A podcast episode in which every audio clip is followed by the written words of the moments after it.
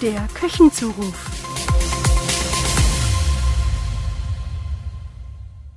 Journalistinnen und Journalisten haben eine Gatekeeper-Funktion. Man könnte Gatekeeper mit Torwächter oder Türsteher übersetzen. Journalistinnen entscheiden also, welche Ereignisse sie für so wichtig halten, dass sie darüber berichten wollen. Aber wonach entscheiden sie das?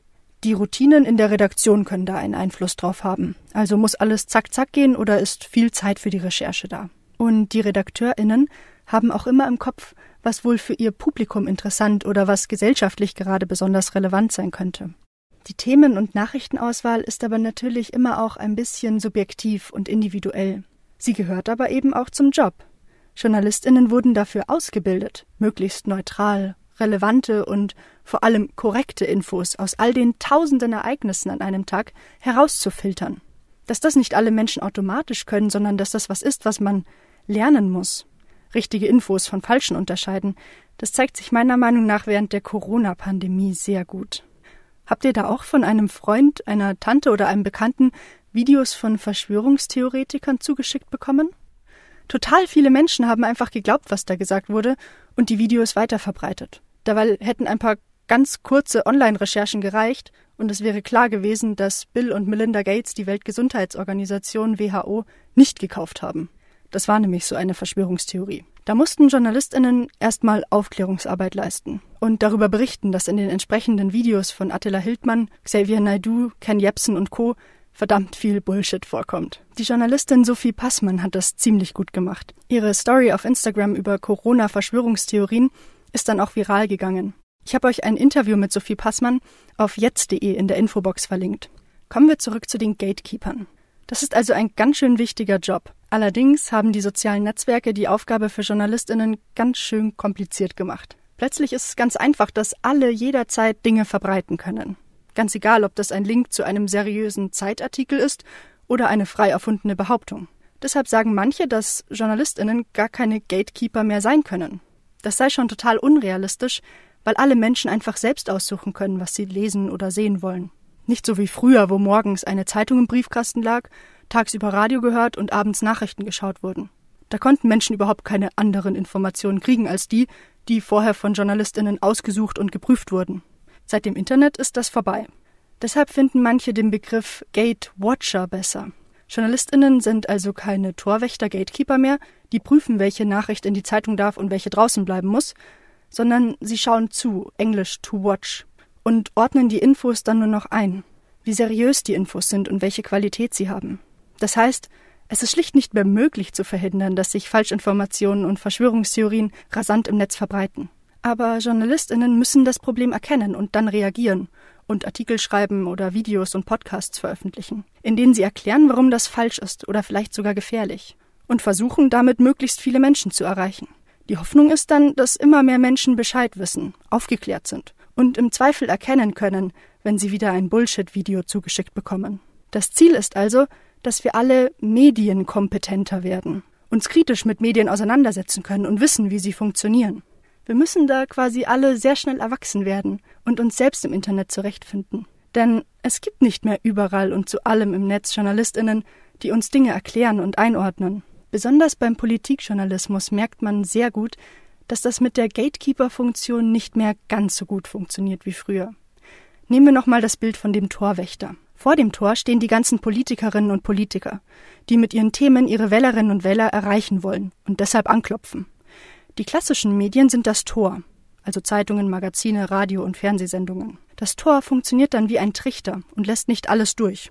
Die Journalistinnen wählen also aus. Die Texte und Beiträge, die auf der anderen Seite des Tors herauskommen, ordnen die Aussagen von den PolitikerInnen ein, sie stellen sie in einen Kontext und erklären sie. Und ganz wichtig, sie lassen auch die Gegenseite zu Wort kommen. Das heißt, es kommt nicht nur ein Gegner vom Tempolimit auf deutschen Autobahnen zu Wort, sondern auch die Befürworter damit sich das Publikum dann selbst eine Meinung bilden kann.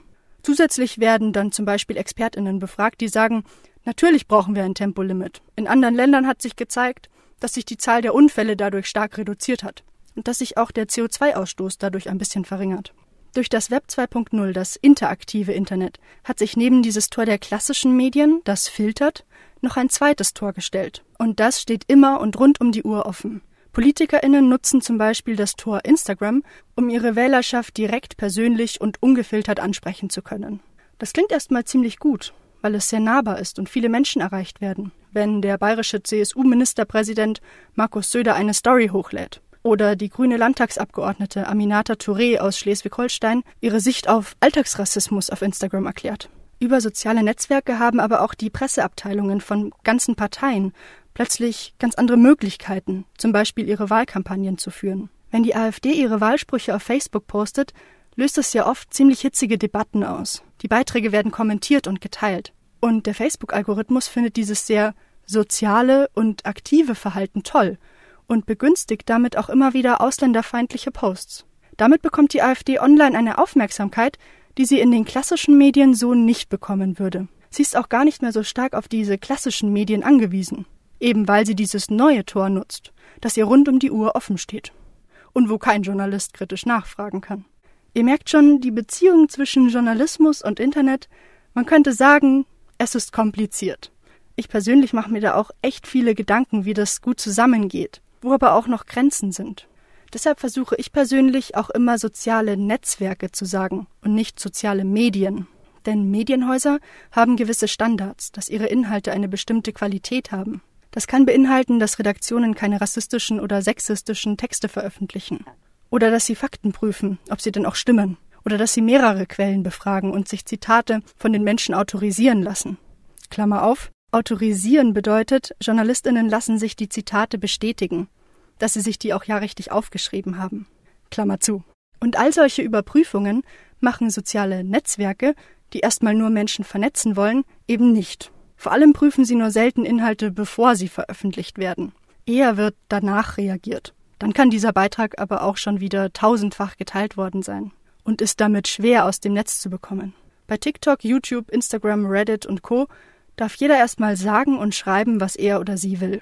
Weil die Gründer wie Mark Zuckerberg von Facebook die Meinungsfreiheit sehr weit verstehen. So weit, dass oft auch Hasskommentare, Falschmeldungen oder rassistische Kommentare einfach stehen bleiben obwohl sich das auch ganz langsam ändert. US-Präsident Donald Trump ist ja für seine Falschinformationen und auch seine zum Teil rassistischen oder sexistischen Kommentare bekannt. Am liebsten verbreitet er seine Sicht auf die Welt auf dem Kurznachrichtendienst Twitter.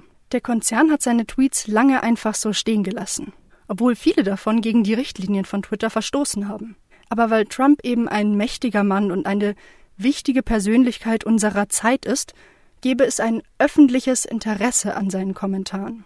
Im Mai 2020 hat er dann aber getwittert, Zitat, wenn Plünderungen beginnen, beginnt das Schießen.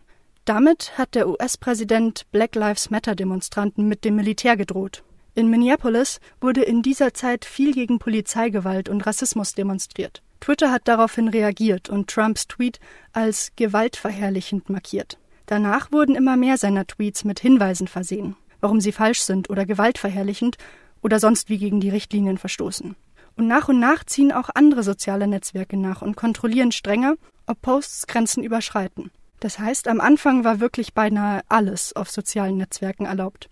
Es wurden nur wirklich offensichtliche Dinge gelöscht, sowas wie Nacktbilder oder Videos von Schießereien. Indem die Netzwerke aber nach und nach auch gründlicher kontrollieren, was auf ihren Seiten so geschrieben wird, nehmen sie mehr und mehr eine Rolle wie Redaktionen ein. Aber bei der riesigen Menge an Posts, die täglich geschrieben werden, ist das noch ein weiter Weg. Bis Facebook und Co. wirklich streng gegen Hass, Gewalt und Hetze vorgehen, wird es wohl noch ein bisschen dauern. Allerdings, und das ist das Gute, wir als Nutzerinnen und Nutzer können auch unseren Teil beitragen.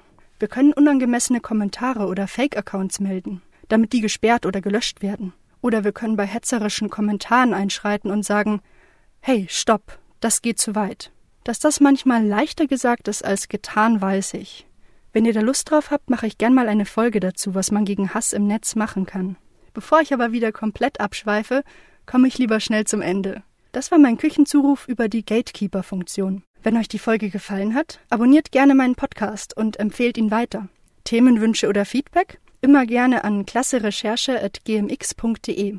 Klasse Recherche zusammengeschrieben und alles klein. Oder an meinen Instagram-Account. Bis zum nächsten Mal. Bleibt neugierig.